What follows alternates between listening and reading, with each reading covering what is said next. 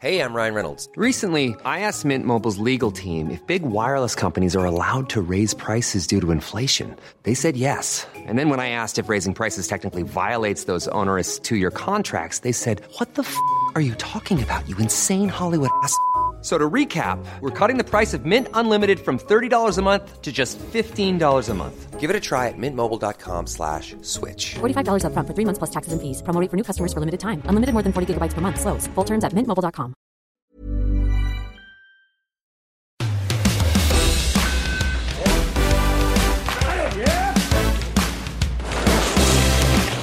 Salut à tous, cinquième jour de compétition et une nouvelle médaille pour le camp français. Elle a été décrochée par Chloé Trespeuch en snowboard cross, ce qui porte le total de l'équipe de France à 6 on reviendra évidemment sur sa performance avec notre consultante Ophélie David et nos journalistes Laurent Vergne et Christophe Godot.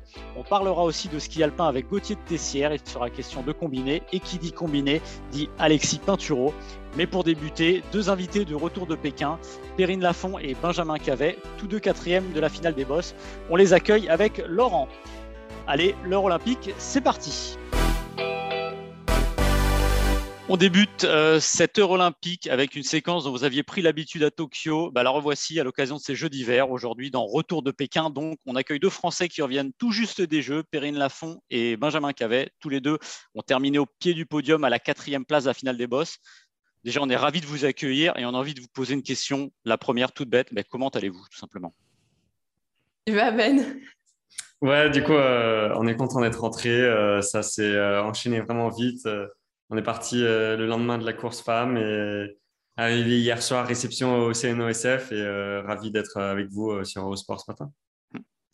Perrine, vous avez manqué le bronze pour moins de 4 dixièmes de points. Globalement, sur la finale, qu'est-ce qui vous reste Qu'est-ce qui vous manque aujourd'hui, vous pensez, après, avec un peu de recul? Euh, bah, Je pense que ce qui a, ce qui a manqué, c'est un petit peu d'engagement sûrement euh, avec un, plus gros run pour euh, qui aurait pu faire la différence euh, avec la, la russe. Ouais. pour parler de, votre discipline, on a beaucoup dit que vous l'aviez tiré vers le haut, que vous aviez, c'est vous qui l'aviez dit d'ailleurs, que vous aviez plus de marge, beaucoup moins de marge qu'avant par rapport à la concurrence. Comment vous situez le niveau global de la discipline par rapport à ce qu'il était par exemple il y a quatre ans à, Pyeongchang?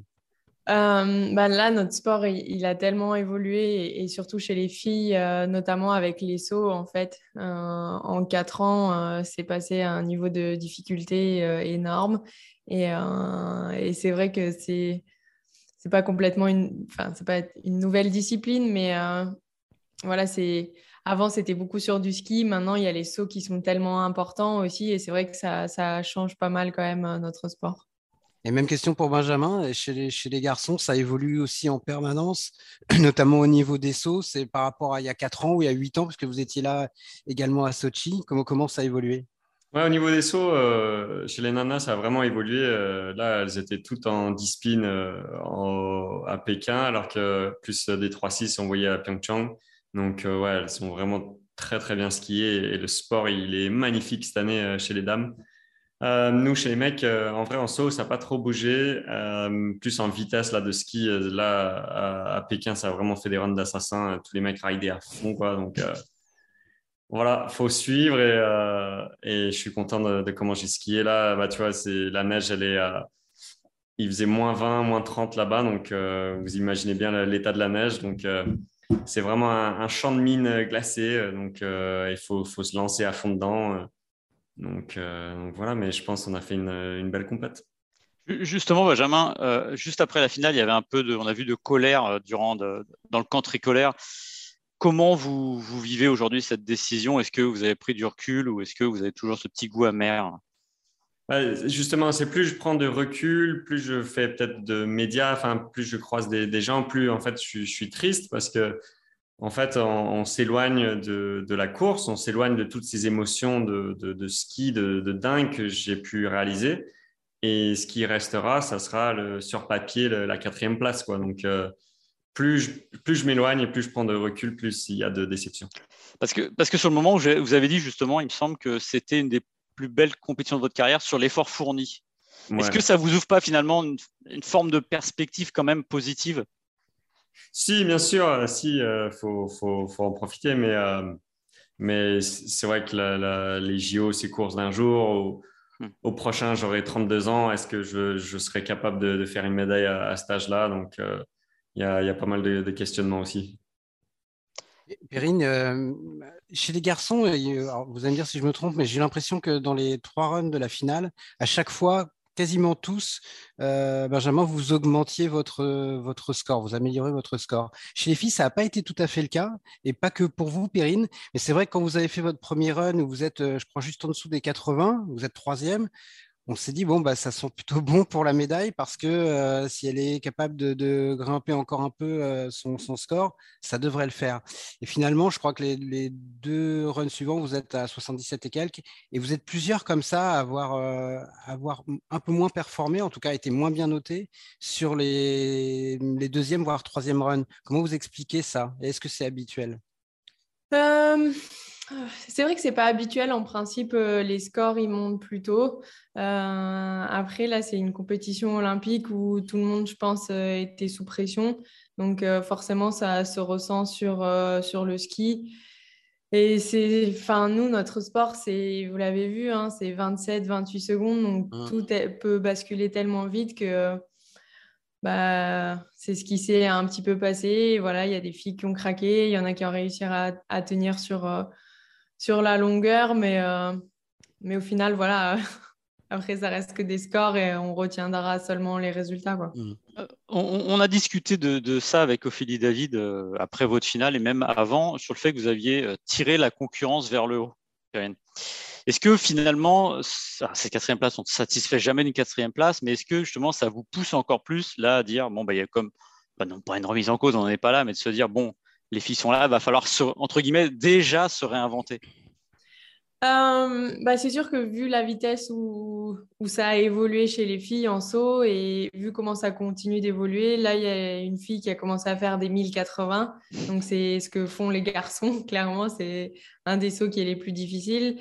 Et, euh, c'est sûr que ben, là, on se dit, euh, oui, OK, il y a des disciplines qui sont passées, mais ça va continuer d'évoluer. Et sûrement dans 4 ans, bah, il y aura peut-être euh, pas mal de filles qui seront en 1080 aux Jeux Olympiques. Quoi. Euh, j'ai une question vraiment de Béotien, c'est pourquoi et comment ça a évolué comme ça, comme vous le dites, justement, vous dites qu'il passe des, sauts de fou. Pourquoi une accélération comme ça sur le, les, derniers, ces derniers temps? Euh, bah, Tout simplement parce que ça fait partie de, notre sport. C'est exactement pareil en slopestyle et, et en big air et même en halfpipe. En fait, c'est on est une discipline euh, qui, qui peut permettre d'avoir des évolutions et, c'est ça qui est beau en fait, c'est que ça s'arrête jamais et, je pense que c'est ce qui permet aussi de ne pas avoir de, lassitude euh, dans, nos sports, euh, de le voir évoluer, de le voir grandir et, c'est ça qui, qui, rend chouette en fait. J'ai une petite question pour tous les deux, un peu annexe. Ces jeux étaient un, peu particuliers, notamment en raison du, du, protocole sanitaire très strict, cette épée de Damoclès qui a pu planer au, notamment et surtout au-dessus de tous les athlètes euh, par rapport à un éventuel test positif. Est-ce que vous avez pris du plaisir pendant ces Jeux? Ce n'était pas vos premiers, ni pour l'un ni pour l'autre. Donc vous êtes des vieux routiers de, l'olympisme maintenant. Comment vous les avez vécus? Euh, Alors c'est vrai que ça a été euh, un petit peu dur les mois précédents, en fait. les jeux parce que on a vraiment été dans une bulle sanitaire à plus voir les proches, l'entourage et notamment les quelques semaines avant les jeux où bah, vraiment on était enfermés chez nous en fait et c'était juste sortir pour euh, aller faire les courses et acheter le strict minimum. Mais après sur place, euh, quand on est rentré dans la bulle sanitaire, ça a été quand même beaucoup plus détendu et, euh, on a pu profiter quand même de l'événement. Benjamin, Benjamin. du coup, on avait des, des coachs qui, qui étaient confinés de leur famille, isolés de leur famille deux semaines avant de partir, mais c'est, c'est un délire. Quoi. jamais on aurait imaginé ça. Donc, en fait, et moi, j'ai pas l'habitude de dire que le sport de haut niveau, c'est des sacrifices. Enfin, se coucher tôt, bien manger, s'étirer, toutes les, choses euh, lesquelles on doit faire. Mais, mais en fait, là, cette année, enfin, les deux dernières années avec le Covid, c'est vraiment des sacrifices. C'est, euh, c'est énorme ce qu'on nous demande. Enfin, on doit vraiment, euh, on, voit personne, quoi. Donc, voilà, mais une fois arrivé sur place, euh, c'était assez euh, relax. Euh, on pouvait se balader dans le village, voir d'autres gens. Enfin, on avait tout le temps le masque, etc. Mais, Mais c'était pour moi mes, mes JO favoris avec l'ambiance qu'il y avait sur place. Parce qu'en fait, on a fait tellement d'efforts pour y être qu'une fois sur place, on était là. Ah, c'est bon, enfin, on peut enfin en profiter. quoi. C'est une forme de, libération, on va dire, paradoxale. Ouais, c'est ça. C'est ça. Et, et, en fait, finalement, euh, nous, que ça soit aussi euh, contraignant, euh, qu'il y ait autant de contraintes sanitaires là-bas sur place, ça nous rassurait même. Parce que là où c'était stressant, c'est d'être négatif au test quand il n'y a pas tellement une bulle autour de nous sur les Coupes du Monde avant. Quoi. Mmh donc, vous ne sentiez pas une forme d'oppression, on dire, la, de l'organisation pour dire attention, il faut rester dans la bulle. Donc, c'était plutôt libre, comme vous le, vous le disiez. Mmh. Ouais, ouais, parce que même sur, des JO euh, euh, hors Covid, il y, a, vraiment des. Euh, pour sortir, pour aller dans le village olympique, il y a beaucoup de contrôles. Donc, donc c'est déjà une bulle par, par nature, en fait. Voilà, c'est ça. C'est ça. Et le programme pour vous, là, la suite, euh, maintenant, c'est quoi? À court terme déjà, hein. je ne parle pas euh, forcément de 2026, mais la suite de, de la saison euh, alors la saison n'est pas finie, même si là on a une longue pause quand même de un mois parce qu'on a beaucoup de coupes du monde qui ont été annulées à cause du Covid. Mais il nous reste encore trois étapes, dont une en Italie le 12 mars et après on finira en France à Megève le 17-18 mars. Donc il y a encore de quoi faire sur la fin de saison. Et content de finir en France? Ah bah oui. Dans le public?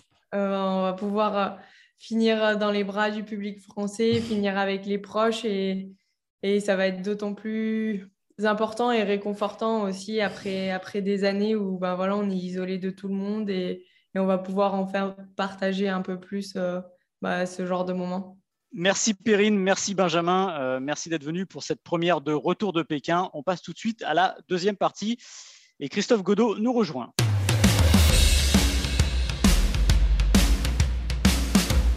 C'était évidemment sur Eurosport ce matin, c'était avec Ophélie David. Chloé Trespeuch a décroché une belle médaille d'argent en snowboard cross. Bonjour Ophélie. Bonjour, bonjour messieurs.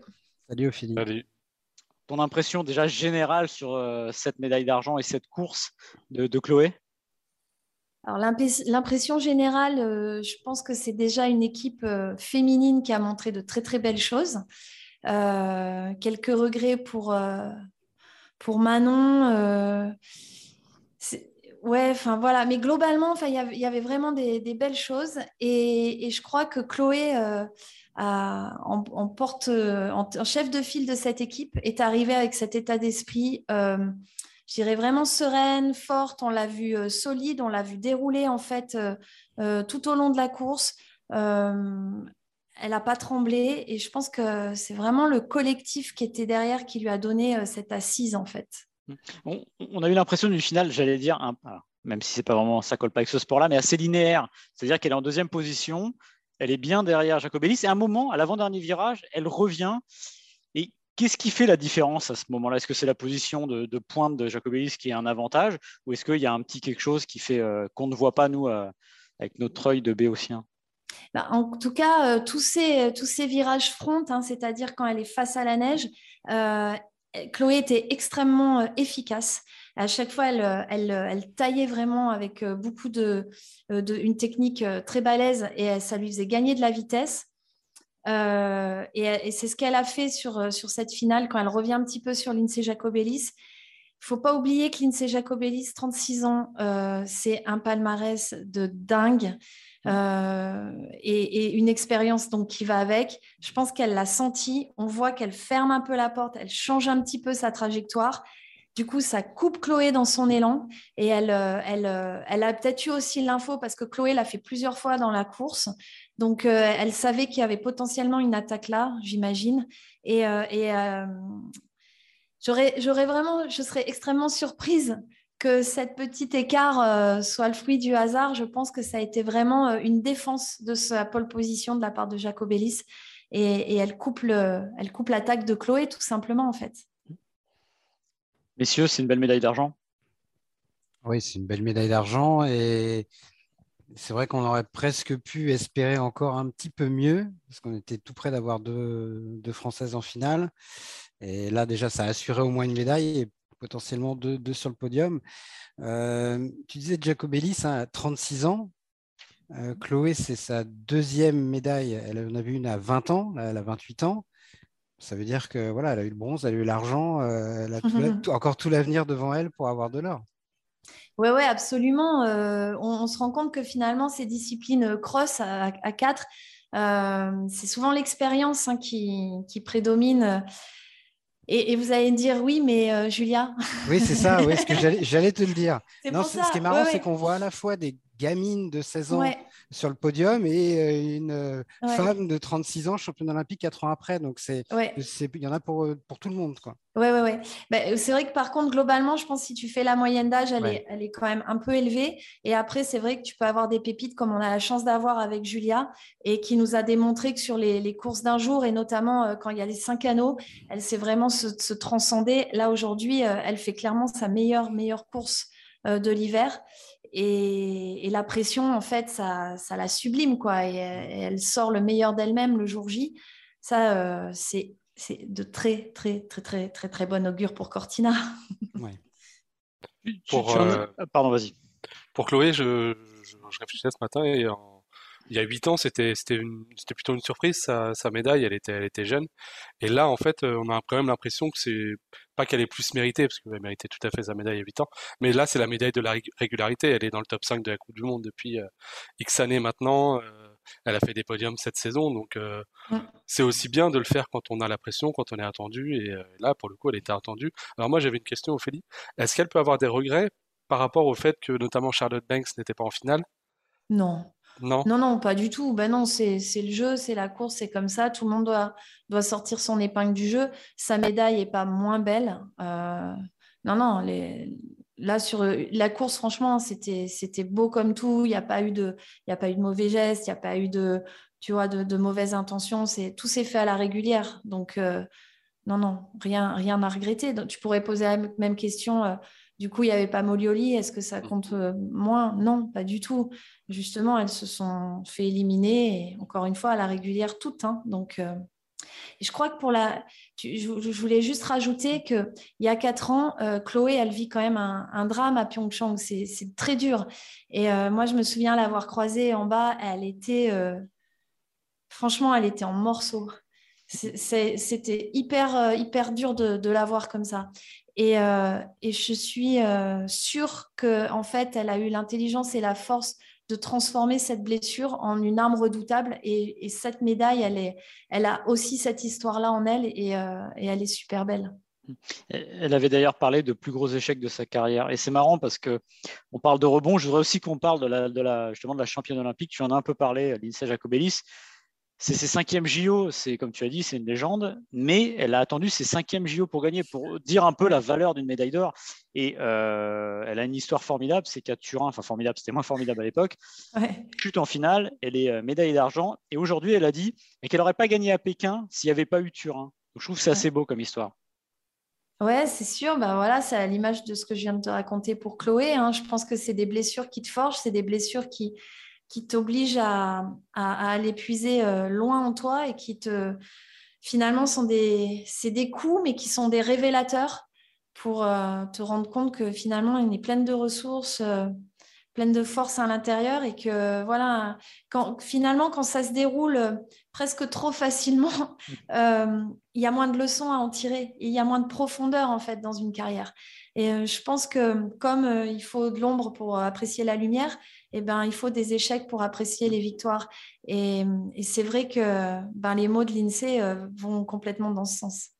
il faut rappeler que les trois éditions des Jeux entre Turin et euh, Pékin, elles ne gagnent aucune médaille.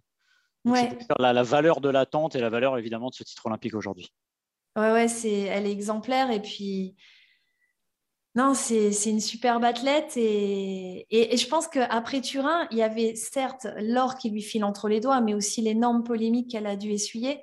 Parce que je vous rappelle qu'en fait, elle, elle grabe en l'air et tout le monde pense qu'elle grabe un peu euh, pour faire le show, pour, euh, par excès de confiance, alors qu'en fait, c'est un geste qu'elle répétait assez souvent en course pour se stabiliser. C'était un, une, manière à elle de, de trouver son équilibre en l'air ça a été euh, la lecture euh, a été tout autre en fait quand elle chute et il y a eu euh, beaucoup de, méchanceté et de pique et je pense que ça aussi il a fallu le, digérer quoi. C'était une course de revancharde en quelque sorte aujourd'hui. Ouais, c'est vrai. Il y avait un peu de ça. Laurent, tu voulais parler de... des hommes? Snowboard Oui, cross des, des hommes et puis euh, de l'épreuve euh, mixte qui aura lieu dans quelques jours. Comment tu vois ces deux épreuves-là et quels sont les, quel est le potentiel de l'équipe de France On parlait surtout des filles. Euh, Qu'est-ce qu'on peut attendre des garçons Qu'est-ce que eux ils attendent Et puis cette épreuve mixte derrière? Alors, bah, c'est vrai qu'on a beaucoup parlé des filles parce que c'est elles qui ont fait les podiums. hein. Ensuite, euh, je pense que chez les garçons, alors on a vu, hein, il y a eu des retournements de situation là chez des filles, et il y a eu euh, des surprises, des bonnes, des mauvaises. Euh, et là, je pense que chez les hommes, c'est ça, mais x 10, Ouais. parce qu'il y a une densité euh, qui est un peu plus importante. Et nos Français là-dedans, ils ont un vrai coup à jouer. Je veux pas je ne veux pas mettre la, la poisse à Merlin en parlant de lui, mais franchement, c'est c'est l'un des riders les, les plus rapides du circuit. Euh, si demain, il arrive à se libérer euh, euh, et à faire sa meilleure course à l'image de, Julia et de Chloé, qui ont vraiment réussi à se transcender aujourd'hui, il peut vraiment nous surprendre. Et puis, et puis franchement, c'est course d'un jour et demain chez les gars en border, c'est je m'attends à tout. Voilà, je m'attends absolument à tout. Et, on peut rêver parce que nos snowboarders ont le potentiel. Après, pour la course, euh, le, la- le team event, euh, bah, on a deux jolis paires hein, et on l'a vu aux mondiaux. C'est pas la paire numéro un qui est montée sur la boîte. Donc, euh, j'ai envie de te dire, oh, pourquoi pas rêver d'un doublé? Si tout le monde est à l'heure et au rendez-vous. euh, on peut se faire plaisir. hein. Bah, rêvons, ça, coûte- ça coûte pas cher. C'est ça. Ben, on te reverra donc beaucoup dans l'heure olympique alors. Bah, alors, euh, quand vous voulez, Bah. je veux dire, ouais, je, pense que tu es plaisir. l'invité la plus présente depuis le début de Ah la médaille d'or. La médaille d'or, là, il n'y a pas de problème. Bah, c'est cool. Merci à toi, Ophélie. Merci à vous. Bonne soirée. Merci. Merci. On passe à la troisième et dernière partie de l'émission et on accueille Gauthier de Tessière. Salut Gauthier. Salut les gars. Alors évidemment, on va parler ski alpin, on va parler combiné. Et qui dit combiné dit Alexis Pinturo. Il a, tout gagné, il a tout gagné en combiné, sauf l'or olympique. Question simple, est-ce que c'est la bonne pour demain? Ah, t'es Question dur avec simple, moi. simple.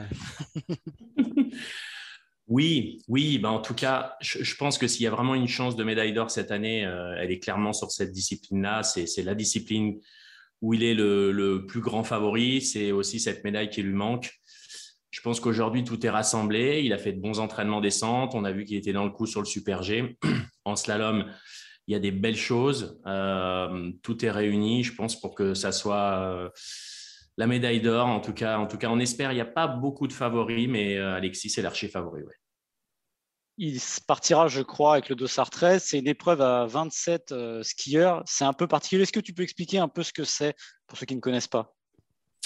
Le combiné, c'est une discipline vraiment historique hein, du, ski alpin. Euh, Aujourd'hui, c'est vrai qu'il y a moins d'athlètes qui, souhaitent la faire. Il n'y a pas de très, très grosse audience autour de, cette discipline. Mais euh, c'est vraiment tout l'art du ski entre deux disciplines complètement opposées. On a, on a vraiment la descente, euh, qui est une discipline voilà, la, la, la plus rapide. On descend vraiment sur une piste quasiment tout droit. Et puis le slalom, qui est la discipline la, la plus technique, où là, vraiment, on vient faire de, des tout petits virages. Donc, euh, il faut, faut, réussir à combiner ces, ces deux disciplines. Et, et c'est vrai qu'aujourd'hui, il y a de moins en moins de, de, skieurs qui ont envie de la pratiquer parce que ce sont deux disciplines tellement opposées que ben voilà, il n'y a, il y a pas beaucoup de coureurs, il n'y a pas beaucoup de, de concurrence. Puis il n'y en a plus maintenant quasiment en Coupe du Monde. Euh, je crois que le dernier combiné, c'était celui des mondiaux. Ça fait polémique. C'est vrai que c'est une discipline qui fait polémique. La FIS essaie de trouver des formats euh, qui fonctionnent, euh, des, formats innovants. Euh, mais voilà, ça c'est une discipline historique. Euh, c'est encore au programme évidemment des JO.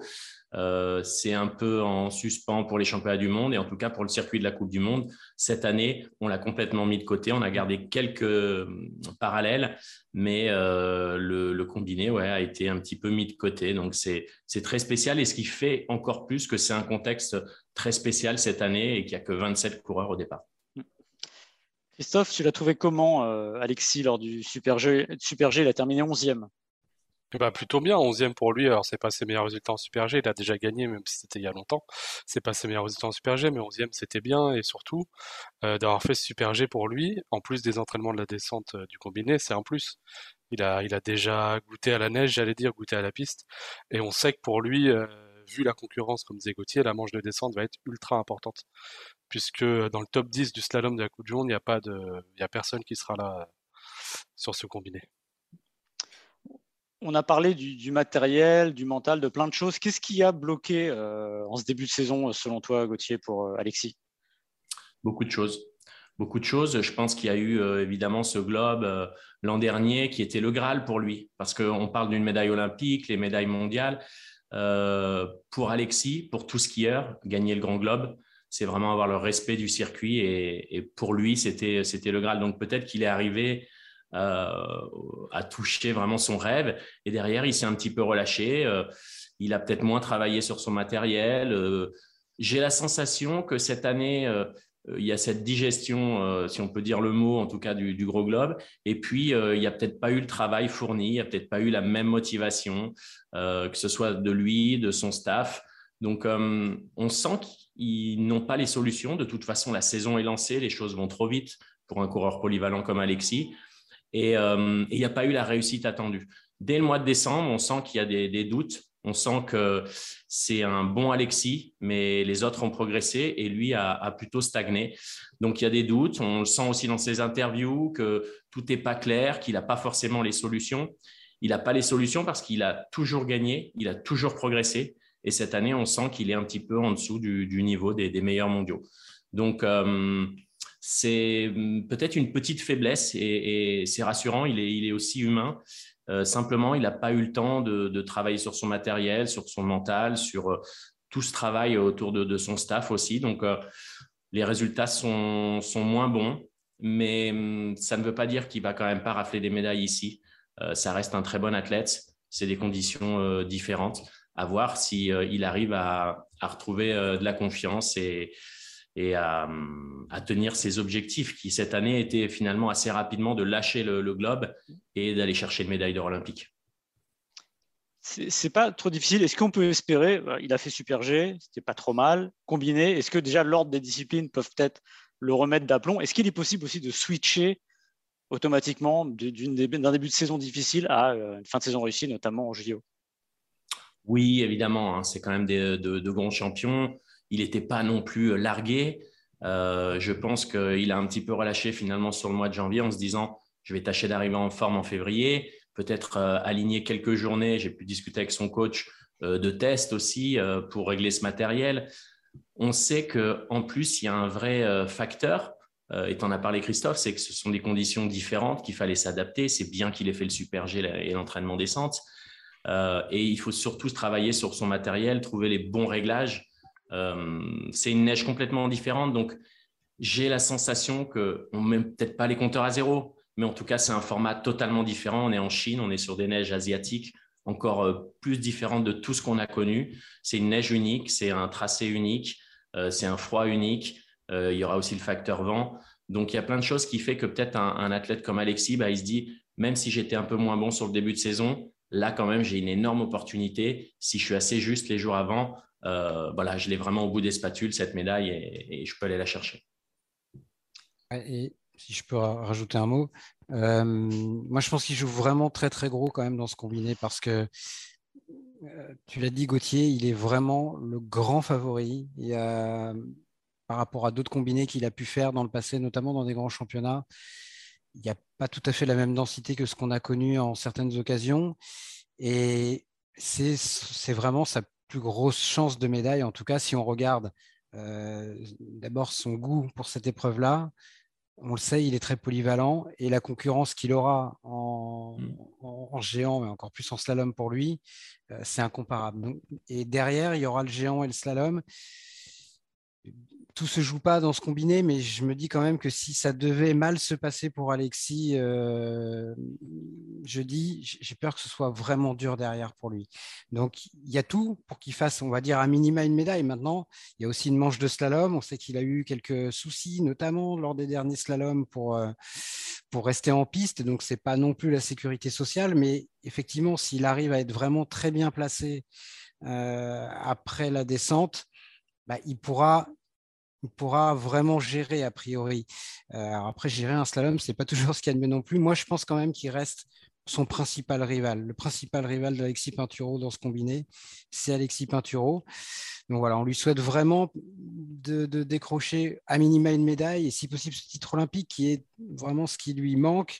Et je pense que s'il est champion olympique, euh, tout le reste sera effacé. Tout ce qu'il a vécu cette saison sera effacé parce que c'est vraiment, ce serait sa consécration ultime, même si en tant que skieur, je suis d'accord, le fait d'avoir gagné le gros globe, c'est peut-être c'est plus fort que s'il était champion olympique du combiné euh, dans, le contexte de ces Jeux de Pékin et de ce combiné-là.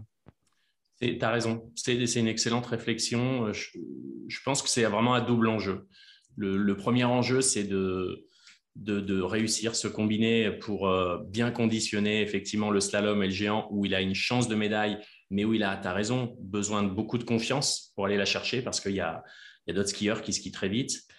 Et le deuxième enjeu, si vraiment on veut être un petit peu dur avec lui, c'est que finalement la médaille d'or olympique, la seule ligne à son palmarès qui manque, bah, c'est peut-être euh, peut là. C'est peut-être là sa, plus grosse opportunité d'être champion olympique. On sait qu'en slalom en géant, ça sera difficile. On sait que dans quatre ans, ça sera aussi difficile.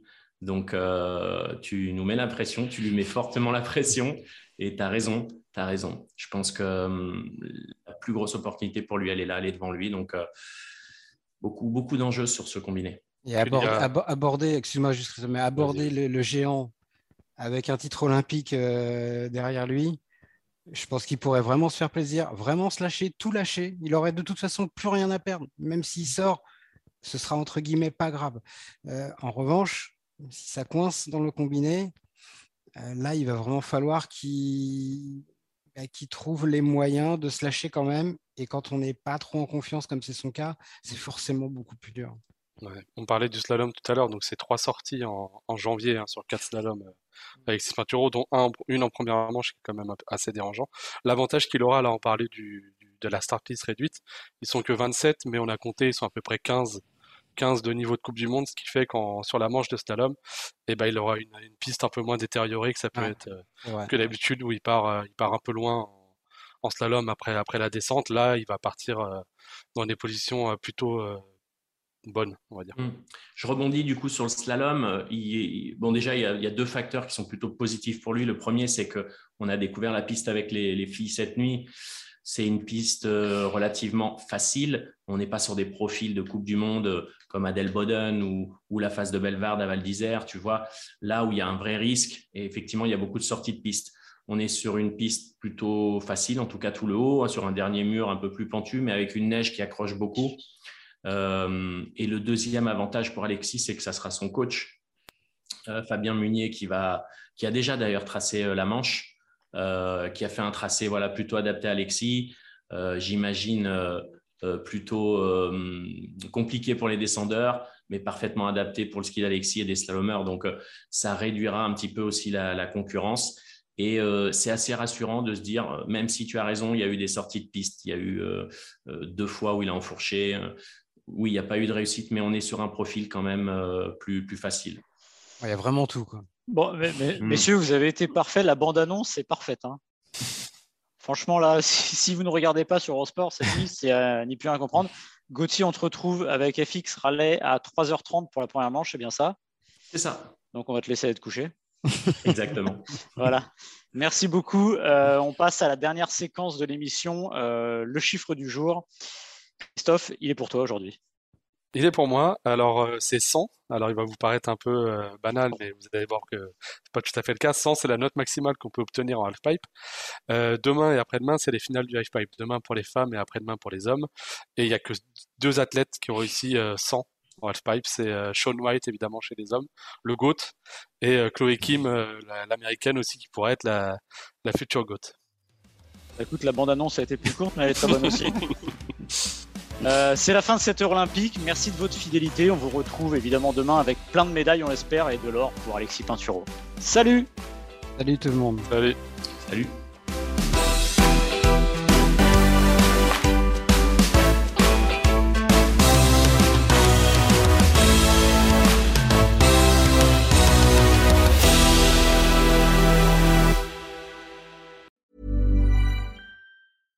Hey, it's Paige DeSorbo from Giggly Squad. High quality fashion without the price tag. Say hello to Quince.